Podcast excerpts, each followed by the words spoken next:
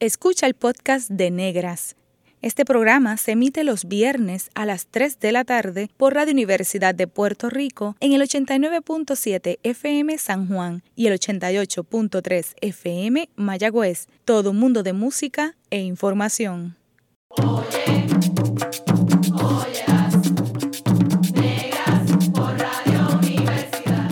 Cadena Radio Universidad de Puerto Rico presenta Negras, producido por Colectivo ILE, un espacio para visibilizar proyectos antirracistas y educar de forma crítica e informada sobre la negritud y la racialización.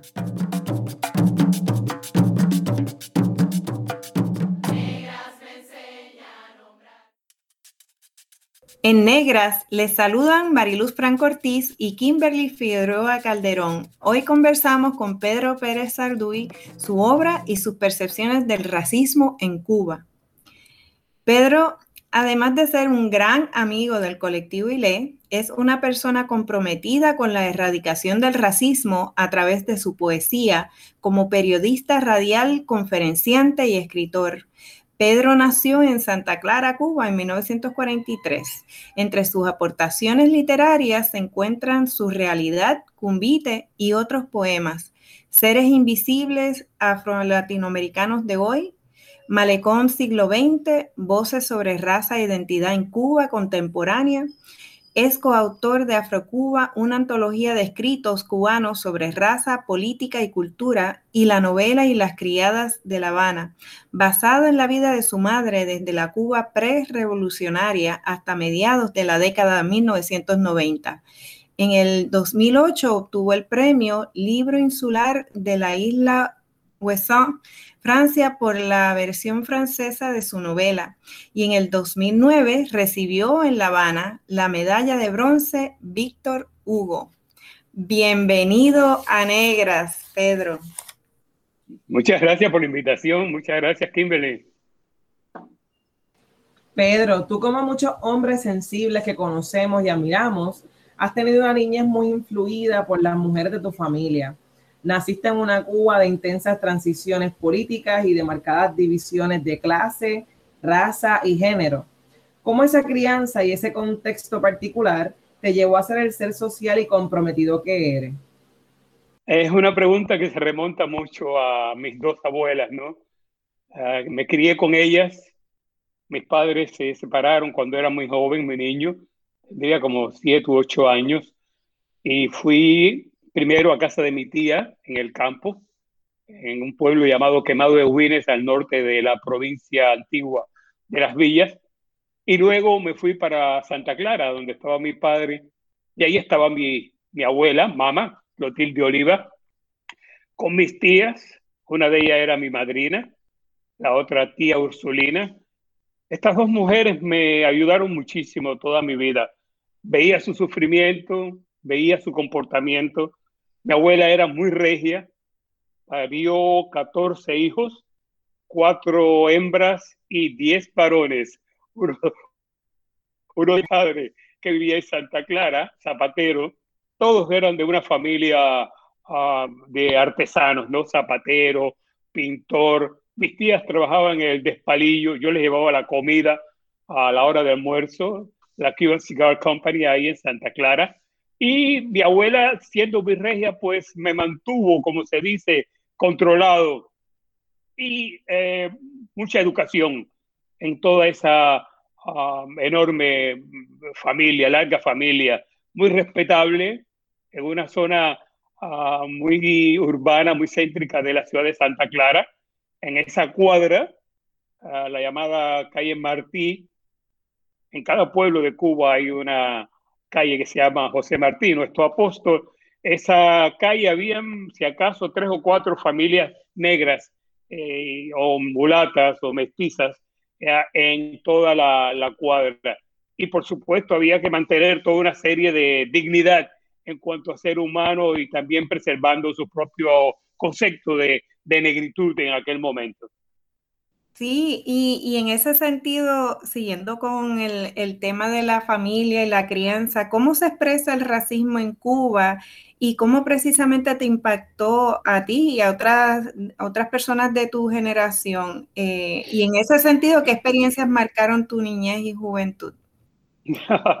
bueno, estoy escribiendo un libro que estoy terminando que se llama eh, Memorias, mis memorias y comienzo por mi bisabuela, por parte de madre, que llamaban Blanca, pero era muy negra y era bantú. Había llegado como niña a, a, esta, a, esta, a esta tierra de Cuba, en el norte de las villas, y yo comienzo por ahí hablando de todo ese ciclo continuado de estar uh, vinculado con mujeres. Eh, es obvio que mucha gente quizás desconozcan que, que a partir de los cubanos y de Cuba como pueblo, eh, esta, nación se ha alzado um, a lo largo de su historia como la más racista de las tres islas del Caribe, ¿no? incluyendo, bueno, no podríamos, hay que contar Haití, porque lo que ocurrió en Haití forma parte también de ese, de ese racismo. Y durante todo ese periodo pre-revolucionario, entre 1959, este país tuvo en la época de la ocupación de la colonia española, tuvo muchas revueltas, tuvo muchos alzamientos, tuvo muchos patriotas y todos esos esclavos que fueron obligadamente libertos por Carlos Manuel de Ceste en 1868 se alzaron a la lucha por una Cuba en la cual obviamente tenían que ser incluidos como seres humanos.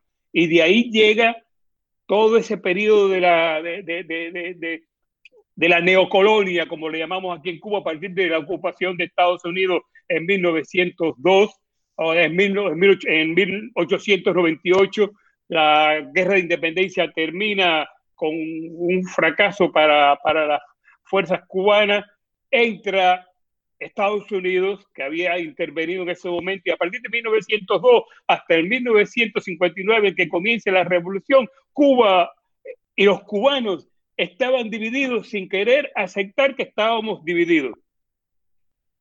Las sociedades culturales de baile y de danza en Cuba estaban mezcladas, eh, divididas para blancos, negros y mulatos. Recuerdo que mi abuela siempre tenía en su mente cada vez que yo tenía eh, en mis estudios o en, mis, eh, eh, en la escuela o por aquí o por allá, ella estaba muy recelosa siempre de que yo tuviera alguna asociación con personas blancas. Y ella tenía un dicho que era increíble, ¿no? Ella, dos dichos. Ella decía, un blanco y un negro juntos es mala compañía, porque el blanco le debe al negro o es del negro la comida.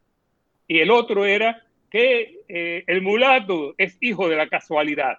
Fíjate esa conciencia que una mujer negra, matrona, dueña y señora de su familia, de numerosa familia, estaba infligiendo en mi mente como, como hijo, como, como nieto. En ese sentido, el más pequeño, el único que va a estudiar a la alta educación, a la, escuela, a la escuela superior y después a los estudios, eh, a los altos estudios en la universidad. En Santa Clara, cuando yo comienzo a estudiar letras del triunfo de la revolución. El único negro que había en la escuela de letras donde yo me matriculé, porque era lo único que podía, que podía, no, lo único que me interesaba porque siempre fui malo en ciencias y matemáticas, pero estaba las lenguas clásicas y lenguas clásicas. Y en las lenguas clásicas había dos asignaturas, latín y griego. Me fui por el, por el latín. Y seguidamente mi padre me pregunta, papi, mi hijo, ¿qué tú vas a hacer con eso? Eh, tú no estudias otra cosa? Y estudié letras. De ahí, a partir de ahí, yo traté de unir dos profesiones que me fascinaron siempre, que fue el periodismo y la literatura. Y fue de lo que he vivido toda mi vida. Y en, esas, en ese mi trabajo, tanto literario como periodístico, me he dedicado muchísimo, o casi, casi todo, ha sido a la temática racial y por otro lado feminista en un sentido sin haber tenido conciencia, propiamente dicho, posmodernistamente, de que era un feminista, pero el hecho de haber vivido con, con mis tías, de haber estado muy cerca con esas mujeres, fue que mi literatura se inclinó de una manera inconscientemente consciente a tratar el tema de la mujer y el tema de la gente negra de, de, mi país. Y luego vino un poco de alianzas, ¿no? Porque estando en la Universidad eh, Central de las Villas en, la década del 60, principios del 60, en Santa Clara, conocí al primer africano que había ido a estudiar a Cuba. Y luego, cuando estuve en la escuela de letras, haciendo francés en la, en la escuela de letras de la Universidad de La Habana en los años 63-64, fue que conocí el primer grupo de estudiantes africanos que venían de Francia, porque Sekou Touré, el entonces presidente, primer presidente de, de la Guinea Conakry, se había negado a formar parte de lo que Charles de Gaulle llamaba la francofonía, sacó a todos los franceses, a todos los estudiantes que estaban en Francia, los mandó para Guinea y de Guinea para Cuba vinieron a estudiar aquí. Y ahí conocí yo mi primer mundo de estudiantes africanos. Esto es, a, grosso modo, la, el origen, si se quiere, de mi interés en la temática y la forma en que he trabajado el tema. Impresionante, me gusta mucho, me gustó mucho lo que dijiste, eh, ¿verdad? El asunto del feminismo, como mencionaste, es inconsciente y hay veces, ¿verdad? Que hay cosas que uno practica y, que tiene más cerca de lo que uno piensa hasta que llega alguien y lo nombra, eh. Le pone como esta etiqueta y dice, ah, mira, pero es que yo he vivido en esto toda mi vida y qué bueno, ¿verdad? Que ha sido parte de, la tuya como tal. Y, sé que ya nos hablaste un poquito sobre este contexto eh, en términos de tu crianza, ¿verdad? Y de las mujeres que fueron parte de ella. Sin embargo, eh, en el tu mamá se hace sentir en la novela Las criadas de La Habana. Entonces quisiéramos que nos cuentes un poquito más sobre tu mamá eh, y sus hermanas, que ya nos hablaste también de tus tías, ¿verdad? Pero cómo fueron inspiración específicamente para tu obra, eh, eh, ¿verdad? Y lo que sabemos hoy día y cómo también eso a lo mejor ha cambiado con las generaciones y cómo a lo mejor también sigue siendo vigente. Ay, Kimberly, tremenda pregunta. Vamos a ver cómo te puedo sintetizar. Tendrías que leer la novela. ¿Qué? Entre paréntesis. Eh, yo terminé la novela con una beca en la de un antropo en el año 94, a ver, 89, 89, 90. Creo que fue poco antes de terminar el siglo, vamos a decirlo. Yo tuve una beca en la Universidad de la Florida en Gainesville, viviendo en Inglaterra. Eh, después tendrías que explicarte por qué te digo viviendo en Inglaterra. Pero eh, esta mujer era una especialista en Puerto Rico, en estudios feministas. Era una antropóloga llamada Helen Safá, muy conocida, que se convirtió en muy buena amiga mía. Helen Safá me manda una convocatoria para que yo solicite una beca ahí en esa universidad, que era una beca Rockefeller, eh, dividida entre el Centro de Estudios eh, Latinoamericanos y el Centro de Estudios Africanos. Una combinación excelente. Aposté con lo que ya yo había comenzado y Helen sabía, porque ella había visto que en la temática mía había una línea de antropología cultural, una terminología que yo nunca había penetrado en ella. Y apuesto, me convocan a defenderla. Un grupo de afro-norteamericanas antropólogas estaban sentadas a mi alrededor. Y ya al final de haber expuesto el por qué yo estaba escribiendo una novela en primera persona por una mujer, una de ellas se levanta, muy famosa, una de ellas se levanta y me dice, How dare you to write and to talk about as a woman?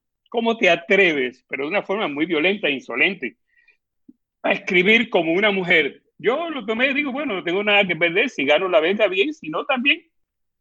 Le dije, mire, eh, en inglés, mire, eh, yo le voy a decir como hubiera dicho eh, Gustave Flaubert, que dijo, Madame Bovary, c'est moi.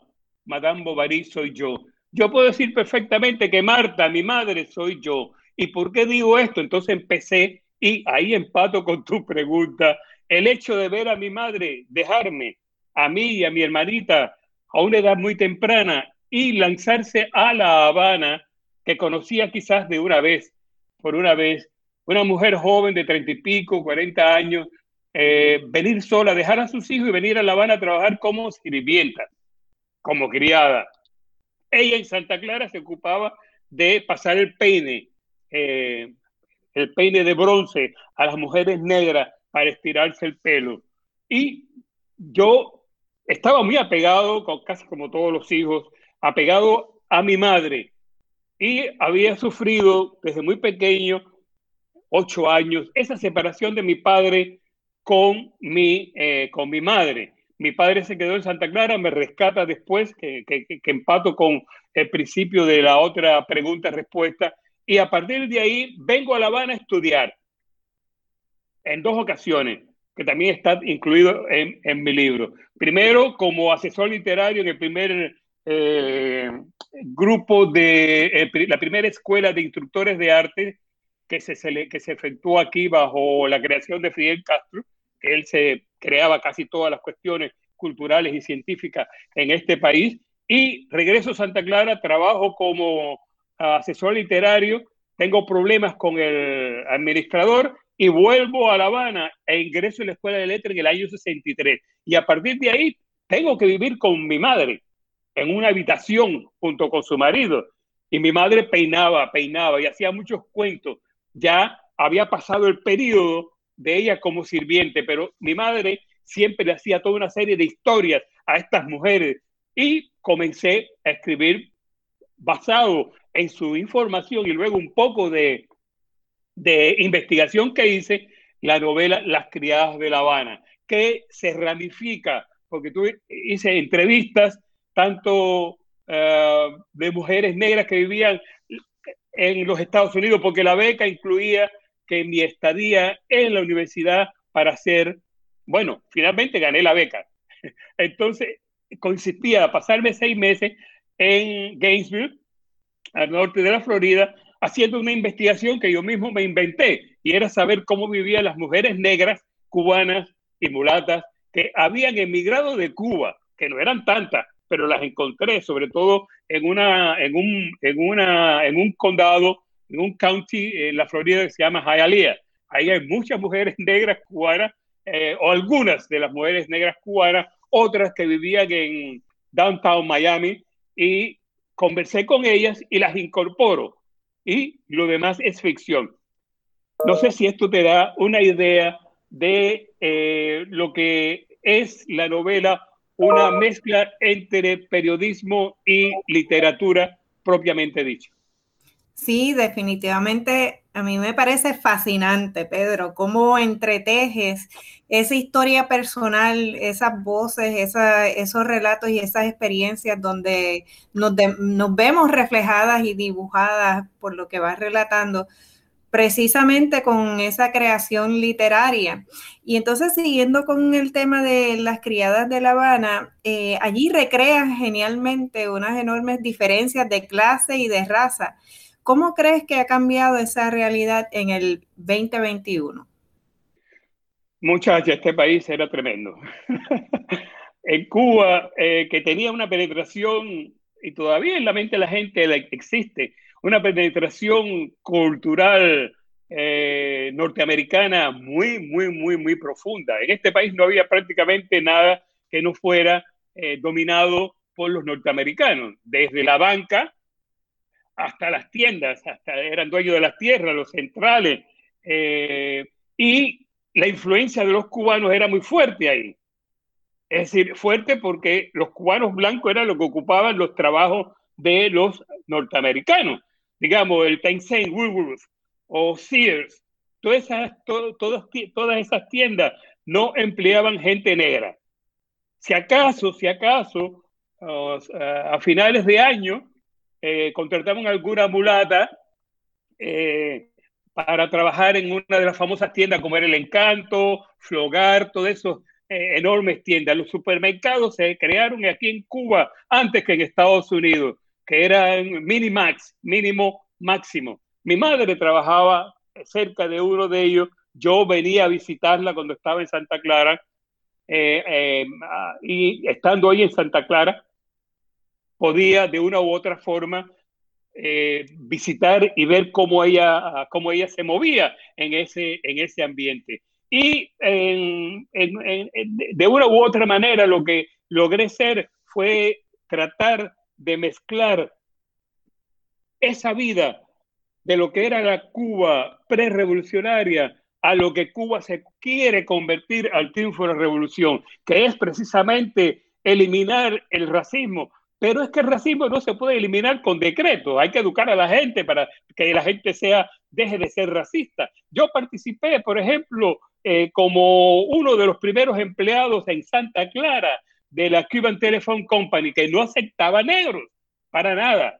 Entonces hubo una convocatoria que yo digo en mi libro, que fue eh, el primer intento de, nuevo gobierno en lo que se llama affirmative action, una afirmación positiva, porque fue una convocatoria para los eh, para la gente que trabajaban en la, en la pizarra. Yo como guardia, guardia de noche, que era el turno que comenzaba a las 7 o las 8 de la noche hasta el día siguiente por, por, la mañana, en las diferentes centrales y centralitas de la provincia de Las Villas, que tenía 32 ciudades. Bueno, era una convocatoria específica para negros, negras, jóvenes y con una educación, educación académica. Y yo tenía eh, el bachillerato terminado, lo terminé prácticamente en empujones en el año 60 ah, por el hecho de que las universidades y, la, y la, los estudios superiores estaban separados. Entonces, todo eso me tocó haber sido el primer negro en la escuela de, de letras en Santa Clara. Me tocó ser el primer negro que trabajaba en la compañía cubana de teléfonos nacionalizada. Me, me, y cuando vengo para La Habana éramos tres negros. Uno de ellos era una querida amiga mía poeta, Nancy Morejón, que estaba en el segundo año en francés, y llego yo de Santa Clara, negro, en, en, en el primer año, primero, segundo, primer, en el primer año, y en esa misma escuela de letras estaba historia por la tarde, y había un mulato, que es famosísimo en este momento, Pedro Pablo Rodríguez, que es un historiador sobre, eh, sobre la temática de José Martí, impecable. Entonces, para que tú entiendas cómo eh, todo esto tengo, teníamos, y yo digo tengo en el punto de vista personal, que asimilarlo y convertirlo en literatura. Y lo convierto en literatura porque sencillamente era mi propia experiencia y fue mi decisión de dedicarme no a ser un ingeniero un arquitecto o un médico, independientemente de que no tenía vocación para ello, pero utilizar precisamente mi deseo de cronicar, si puedo utilizar esa palabra en español inventada, hacer la crónica desde mi familia, el mundo negro que me había tocado vivir, vivir y sobre el cual había crecido. Pedro, ¿cuán controvertible pueden ser algunos círculos conservadores, verdad? Eh, ¿Cómo crees que los procesos revolucionarios cubanos abordaron el racismo eh, y qué esfuerzos se llevan a cabo en Cuba, ya sea desde la base o de las esferas gubernamentales, para erradicar el racismo hoy día? Bueno, en primer lugar, eh, en mi novela aparece un personaje eh, que, era miembro del Partido Comunista y que y, en, su núcleo tenía amigos negros, blancos y mulatos. Y da la casualidad que los dos hijos, el varón, de, el varón de, del hombre negro, amigo de él, también miembro del partido, del núcleo, y la hija del otro, blanco, revolucionario, tan chico, comunista, se enamoran los dos. Y el padre de la muchacha blanca le dice en una reunión que cualquier cosa menos que su hija se case con un negro. Entonces, era revolucionario, eran militantes del Partido Comunista de Cuba, que se supone sea la, la, la organización ideológica más poderosa desde el punto de vista ideológico que haya eh, en el país. Y el hombre sencillamente, pues mira, si ustedes, si ustedes se quieren casar, que se casen, pero eh, eh, si ellos se quieren casar, que se casen, pero yo renuncio porque sencillamente yo no acepto que mi hija se case con un negro. Para que tú veas hasta qué punto ha estado penetrado la ideología racista dentro de la población que se pensó que al triunfo de la revolución y con un proceso revolucionario se podía eliminar, pero esas cosas no son necesariamente mecánicas. Hubo un proceso y actualmente ese proceso ha cobrado una fuerza interesante porque de una u otra manera nuestro presidente ha tomado riendas sobre el asunto y ha creado una comisión en la cual de una forma hay diferentes versiones y tendencias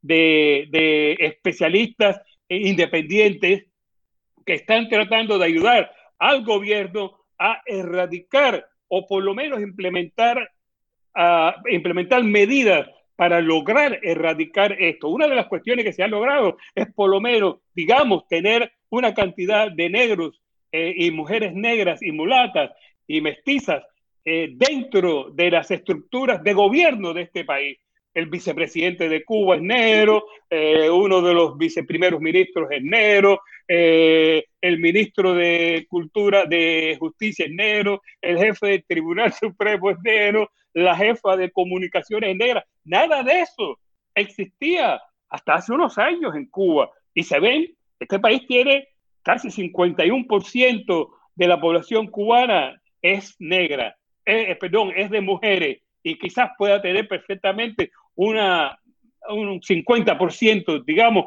entre blancos, negros y mestizos. Y hay mucha gente dentro de las organizaciones políticas y sociales de este país. Sanet, tú eres el rostro del iniciado, David Job, un poema escrito en 1966. Tuyo perfil censurado de belleza, irrealidad, ruptura, aceites dorados. Reposas mi fatiga de revoluciones fabulosas, como selvas violentas, monte de fieras, sabiduría, ebriedad de las arenas nocturnas. Así te atreves a consolar mi dolor sobrevivencia de imperios, diosa de los cetros por lágrimas, monstruo saturado anoche, silueta, confidencia exacta, monasterio cóncavo de la leche. Eres la memoria resonante en la cintura de los siglos, padeciendo joya traficada. Yo digo amor, sangre viviente, llaga, ángeles como centauros y conjuro. Yo hago surgir desde tu vientre salvajes caricias, testimonio presente, caprichos, orichas, fertilidad, tierra, ritmo, semen, lo prohibido eres tú, palabra vital, semilla.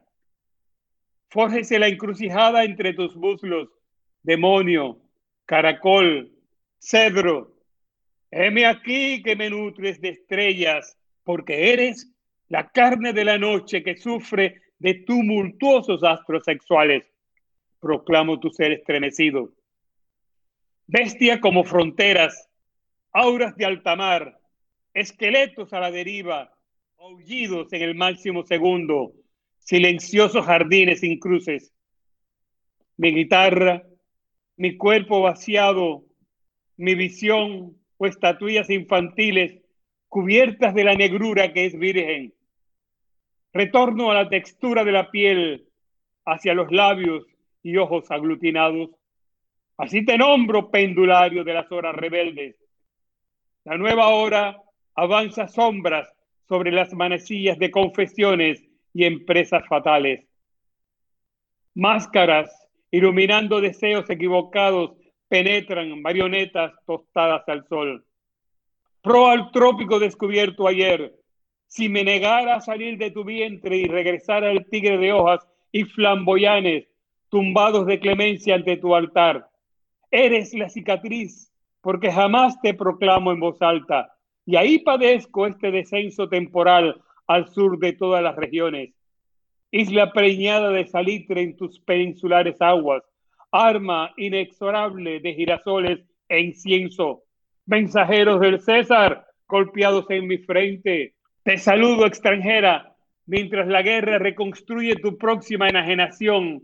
Canto a la piedad al coito de los naufragios cósmicos, metamorfosis, insectos de la razón, potros geniales, mariposas estrujadas, porque Él es la fecundidad, el sacrificio, mi sueño universal sin el traje futuro, algas arrebatadas al ser, como sables disfrazados a sangre. Dagame, desde el pantano duerme los árboles que sirvieron de apoyo, pero soy tu creación, tu profecía, tu pueblo, Sanet, que perdura ignorado en las pequeñas islas importadas al Caribe. Gracias. En breve regresamos con Negras y continuaremos dialogando con Pedro Pérez Sarduy. Sigue en sintonía con Radio Universidad de Puerto Rico. La clase de historia que no nos contaron, ahora se puede escuchar. Está escuchando el podcast de Negras. Este programa se emite los viernes a las 3 de la tarde por Radio Universidad de Puerto Rico en el 89.7 FM San Juan y el 88.3 FM Mayagüez. Todo mundo de música e información. Oye, óyelas, negras por Radio Universidad. La clase de historia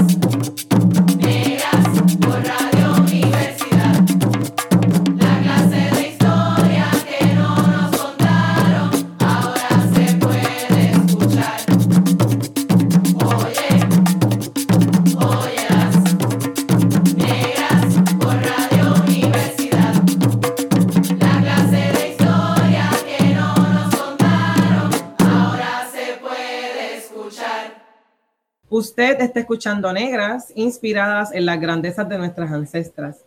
Le saludan Kimberly Figueroa Calderón y Mariluz Franco Ortiz.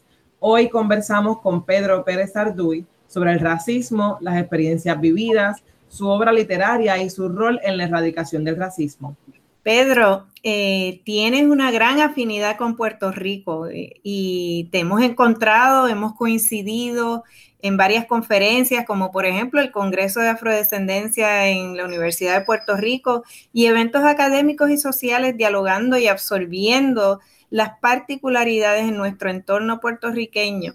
¿Cuál es tu aprecio del colonialismo y el racismo en nuestro archipiélago puertorriqueño? Ah, eso es una pregunta enorme. En primer lugar, sí, estuve, conocí Puerto Rico en la década, finales de, de la década del 90. Estuve becado, estuve en Río Piedra, ahí con Lower Fit en literatura, una beca eh, de Rockefeller eh, Caribe, Caribbean, Caribe 2000, un proyecto muy lindo que me llevó a conocer cosas increíbles. Ahí conocí a, a Zenón, que era eh, el compañero que, con el que más eh, coincidía. Conocí mucho también de con nuestra amiga Maris Ramos Cruz, que inclusive me llevó a la radio Universidad de Puerto Rico y hacer una, un reportaje, una entrevista lo más linda. Eh, conocí a Tite Curie, eh, me hice muy amigo de él, lo visité en su casa. Eh, conozco muchos intelectuales, muchos académicos, mucha gente ahí en, en Puerto Rico y la relación entre Cuba y Puerto Rico, digan lo que digan y quieran o no quieran, es indestructible. los cubanos se mueren por Puerto Rico y quieren a Puerto Rico de una manera muy entrañable y la defendemos, la defendemos por encima de todos los prejuicios. Y sí, he visitado, he estado en la universidad, me ha invitado en varias ocasiones, he dado conferencias, he invitado por la Facultad de Estudios Generales, he dado conferencias, en, he invitado también a eventos culturales y, y cosas por el estilo. Súper. Ahora bien, a la luz de los penosos acontecimientos en los que hombres y mujeres han muerto a manos de la policía, ¿verdad? Eh, ¿Qué cambios piensas que son necesarios para la cotidianidad, pero también para las instituciones? ¿A qué tú te refieres a, específicamente, Kimberly? Eh, estamos hablando de las muertes de mujeres y hombres a manos de la policía, como Trayvon Martin, George Floyd, Breonna Taylor. ¿Cómo, ¿Cómo, a raíz de estos acontecimientos eh, tú entiendes dentro de tu experiencia, ¿verdad? Y publicaciones, ¿cuáles son los cambios que tú entiendes que son necesarios que se deben hacer a nivel institucional, pero también, ¿verdad? En lo cotidiano. Ya, bueno, esto no es nada nuevo.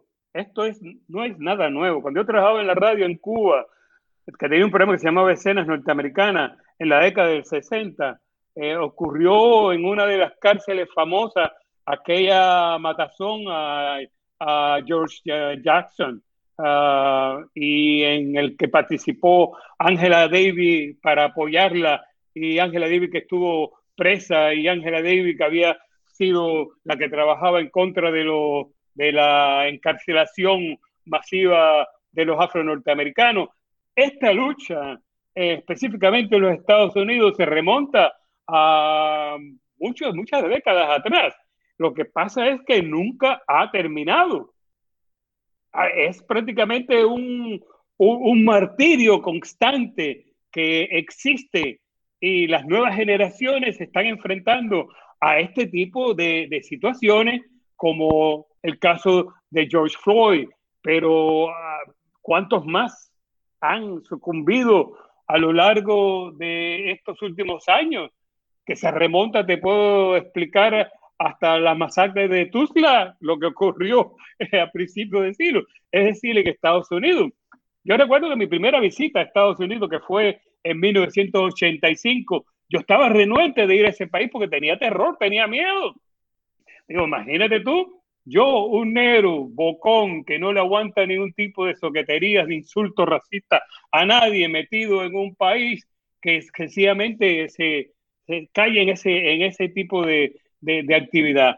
Yo creo que lo que está ocurriendo ahora sí es muy interesante y es que por primera vez hay un despertar bastante universal en términos de, en términos de, de, de personas, de, grupos raciales en todas partes del mundo que se han dado cuenta de que hay una combinación, una mezcla, una relación entre las clases humildes y el racismo porque no es solamente racismo contra los negros, es racismo contra los asiáticos, es racismo contra la gente de, de, los pueblos originales, es todo un racismo que, se está, que se ha globalizado de una manera en la cual hay que estar muy consciente de que no es un problema individual, ni de que es un problema personal, de que lo que está ocurriendo es porque yo soy Pedro Pérez y negro cubano eh, de un país socialista. No, es sencillamente porque hay una hegemonía de odio y de intolerancia hasta lo que es la población que no necesariamente sea la que está en el poder. Y me parece que el concepto de unión en todos los sentidos, hombres, mujeres, negros, blancos, hay que luchar y tenemos la obligación nosotros, la gente de, descendientes de, de África, de una u otra forma, de tener la voz cantante es lo que nos concierne a nosotros, porque nadie más lo va a hacer por nosotros. Tenemos que hacerlo nosotros, unirnos nosotros y luchar y trabajar por, por nosotros en función y recordando siempre a esos que ya no nos acompañan, que no están con nosotros ya. Definitivamente y sin lugar a dudas también el racismo es parte de esa mala herencia de todo un sistema de esclavitud que forma parte de nuestra historia común. Así que eh, todavía hay mucho que hacer, hay mucha tela por donde cortar y muy bien has hablado sobre la importancia de la educación, por ejemplo. Nos interesa explorar ahora qué te orientó a la poesía y cómo ves que la poesía puede auxiliar el trabajo antirracista. Hay una poesía política, hay una poesía social, hay una poesía una poesía dramática. Yo me incliné siempre a los poetas eh, que tocaban la temática social y política. Entonces, estudié idioma precisamente para eso, ¿no? Para entender en diferentes partes del mundo cómo funcionaba la poesía social y política. Eh, mis poetas preferidos eran Antonio Machado, eh, Federico García Lorca, era eh, Walt Whitman, era Nicolás Guillén en este país, aquí en Cuba, era MSC en la Martinica, en fin, una mezcla, eran los poetas eh, africanos, era la literatura africana, era Leopold Sédar Senghor, el poeta senegalés, aquel que decía Femme nu, femme noire, vestue de ta couleur que es vie, mujer negra, mujer hermosa, vestida de tu color que es vida. Todo ese mundo lo aprendí en los estudios y lo llevé a la práctica porque sencillamente, como te había dicho anteriormente, la literatura para mí estaba en función de mi gente, yo quería cantarle a mi gente. ¿Cómo surgió la poesía? Recuerdo que mi, mi primer poema se llama, no tenía ni título, y es un poema que publiqué en el año 62 y hablaba del amor, y nunca me había enamorado. Entonces escribí un poema de amor y decía, más inevitable que la muerte es amar amar las últimas horas de la noche y, lo publiqué en una revista eh, en Varsovia, en Polonia. Ah, pero era la intuición, el poeta te nace, tú no, tú no puedes estudiar para poeta, tú puedes cultivarte y puedes educarte como lo hice, como lo hice eh, leyendo y estudiando la poesía de César Vallejo, por ejemplo, que era un tipo de, de, poesía social que me encantaba, ¿no? Eh, moriré en París sin aguacero, imagínate, un día del cual ya no me acuerdo, cosas por el estilo, ese tipo de surrealismo al cual yo también me, me adherí en su momento determinado, fue lo que me atrajo a mí a la poesía. Y mi poesía ha sido militante en todos los sentidos. Tanto cuando hablo de amor, del amor, cuando hablo de las relaciones del ser humano, cuando hablo del hombre y la mujer, del hombre y el hombre, de la mujer y la mujer, es una poesía, como me decía una amiga mía, eh, traductora francesa, que yo era, yo era muy feminista. Y cuando me decía eso en la década del 60, yo no entendía por qué me decía, me quedaba callado, pues, pero sencillamente en, los años 60 no se utilizaba ni el concepto de gay ni el concepto de feminismo, era otro tipo de cosas que lo que se utilizaba. Pero ella me decía que mi literatura era una literatura y, mi poesía era muy feminista en ese sentido. Y a mí me parece que es vital, es importante, es, es, es, es, es un grito de, muy profundo uh, que es necesariamente exaltar y cultivar eh, porque denuncia y, y, y, entusiasma. Genial, mira, entonces siguiendo esa misma línea, eh, como tú sabes y nos conoces, somos un colectivo, ¿verdad?, de mujeres negras, antirracistas, eh, que estamos comprometidas con la decolonización y, ¿verdad? Todas esas, eh, también romper con todas esas prácticas patriarcales, normativas, machistas, ¿no? Este, te pregunto, ¿qué rol, en tu opinión, tienen los hombres negros de interrumpir la violencia y la opresión de la mujer negra? Mira, yo creo que no necesariamente tenga que ser por ser negro el hombre para ser hombre tiene que respetar a las mujeres. Yo no puedo concebir. Y esto ocurre en Sri Lanka, ocurre en Japón, ocurre en, diferentes partes del mundo más, más violento que otros. Eh, la violencia machista es, es tremendo. Yo siempre le decía, yo no tengo, yo no puedo tener un amigo que sea un machista bocón. Mis amigos hombres los tengo por su calidad de hombría. Y yo considero que si se quiere ser hombre, tú tienes que sencillamente valorar, valorar, apreciar y respetar. Y eso lo aprendí de mis mujeres tías, aprendí del hecho de, de, mi relación con mi hija, a lo aprendí de mi abuela, lo aprendí con mi bisabuela, que murió con noventa y pico de años. Conga que no hablaba español ni castellano correctamente porque no, no, no se negaba a atenderlo.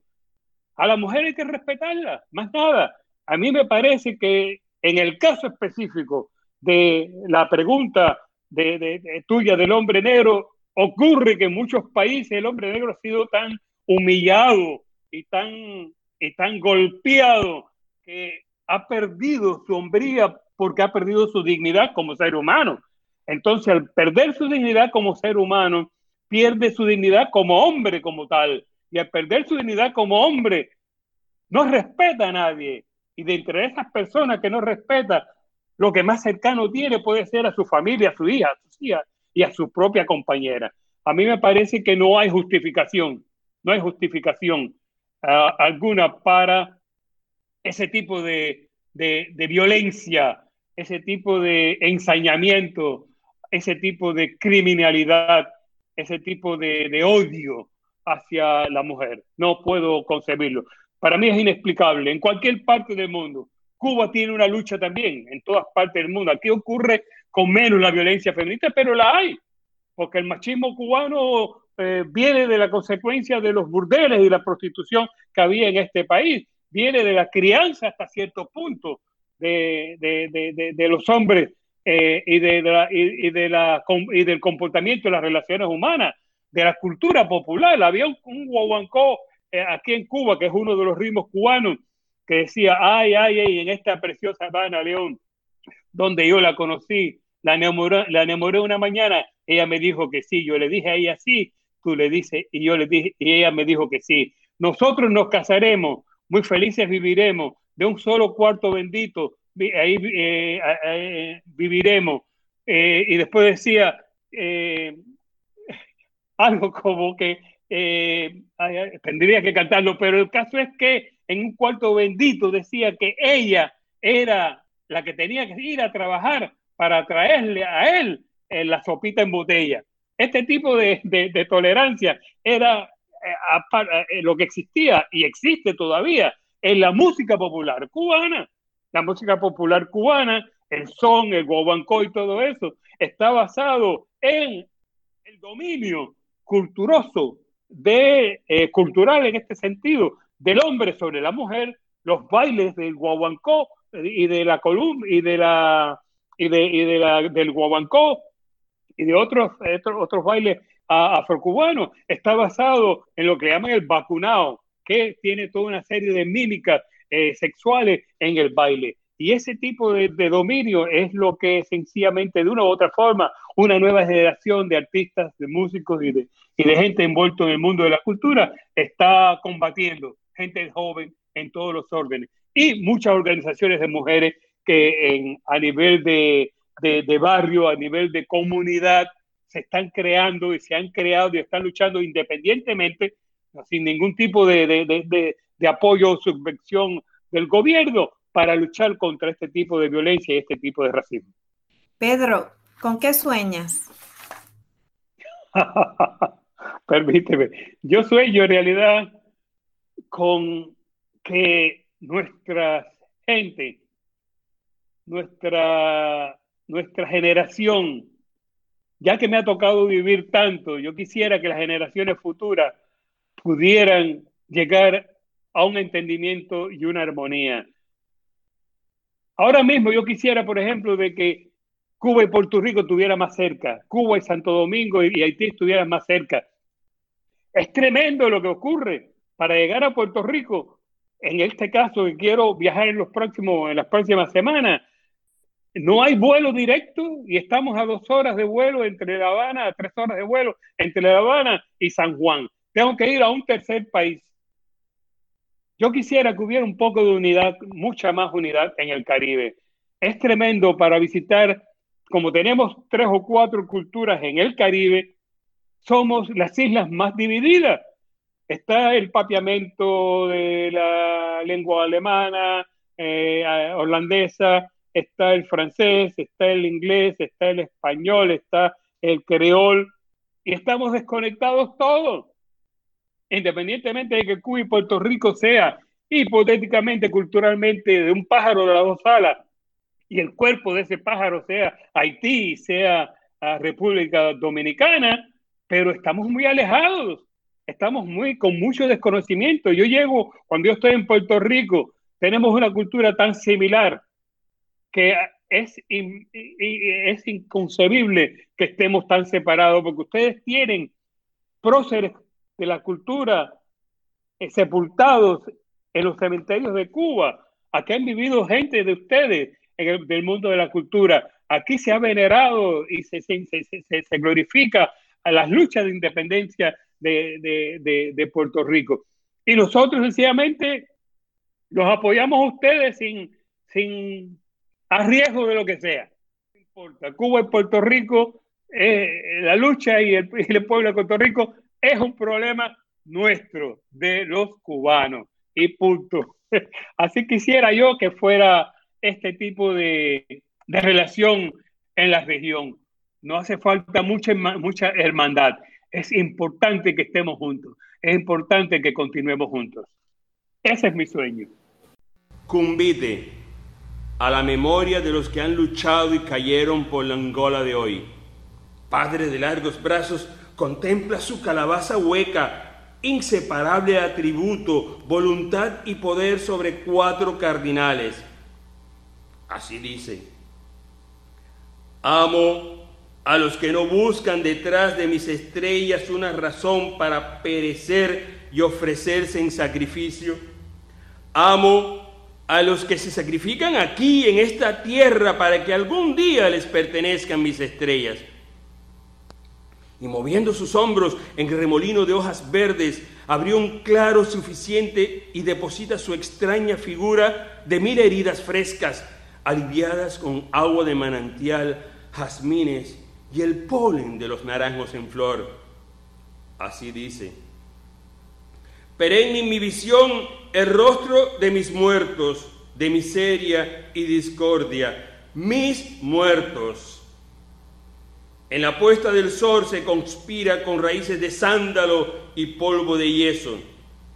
Allí no quieren abandonar de una vez y para siempre la dimensión histórica que desde la Grecia y Roma antiguas hasta los imperialismos de hoy siempre han confundido civilización y poderío y pretenden relegarnos a la categoría de bárbaros, tanto a los pueblos condenados como a los que se niegan a hacerlo. Tampoco quiero terceras fuerzas. Las terceras fuerzas nos hacen débiles como el colibrí del nuevo mundo en una tempestad y fragmentados como tierra de prolongada sequía. Las terceras fuerzas son inercia, desequilibrio. Allí nada más reconocen un recurso, la fuerza. Y aquí tengo yo mi fuerza, principio y fin de todas las cosas mi negrada de ultramar y la de este territorio al norte y al sur del Sahara solo tiene una alternativa. Servidumbre es todo lo contrario. ¿Acaso estamos definidos como la quintesencia del mal a vivir en la barbarie, servida en estuches de celofán, tachonados de vísceras? ¿Nuestras vísceras? ¿Y por qué no en la tolerancia, en el cumbite, en la solidaridad de la noche que espera su mañana? Entonces, asamblea para todos mis indígenas, mis leprosos, mis acorralados y sanos de esta tierra austral donde carecen de todo excepto del éxito de ser salvajemente reventados. Y haré crepitar cuarzo y cobalto, madréporas, vanadio bruto, lava de cobre y titanio sobre la cabeza de estos ambiciosos mortales. Quiero truenos, más de mil truenos, truenos de salitre y pólvora, ahora. Así dijo, y volvieron a la sombra tal y como habían llegado. Los demás quedaron solos por un momento, el único necesario para terminar el cumbite y regresar luego deprisa, urgente, con la confianza de la madrugada en el puño, para seguir. Tremendo. Eh, gracias, gracias Pedro por estar con, nosotras en este segmento de, de, Negras. Agradecemos también al personal técnico de Radio Universidad, como siempre, por su apoyo. Queremos recordarle también que nos pueden encontrar en Facebook y en Instagram como Colectivo ILE. También tenemos un website que nos encuentran como colectivo ILE, guion, perdóname, colectivo raya ile.org y nuestro email es colectivoile.gmail.com. Eh, gracias también a Radio Universidad de Puerto Rico. No olviden sintonizar Negras el próximo viernes a las 3 de la tarde. Feliz viernes a todos. Cadena Radio Universidad de Puerto Rico y Colectivo ILE presentaron Negras, asumiendo nuestro justo rol como forjadoras de cambio. Acaba de escuchar el podcast de Negras. Le invitamos a que nos sintonice los viernes a las 3 de la tarde por Radio Universidad de Puerto Rico en el 89.7 FM San Juan y el 88.3 FM Mayagüez todo un mundo de música e información.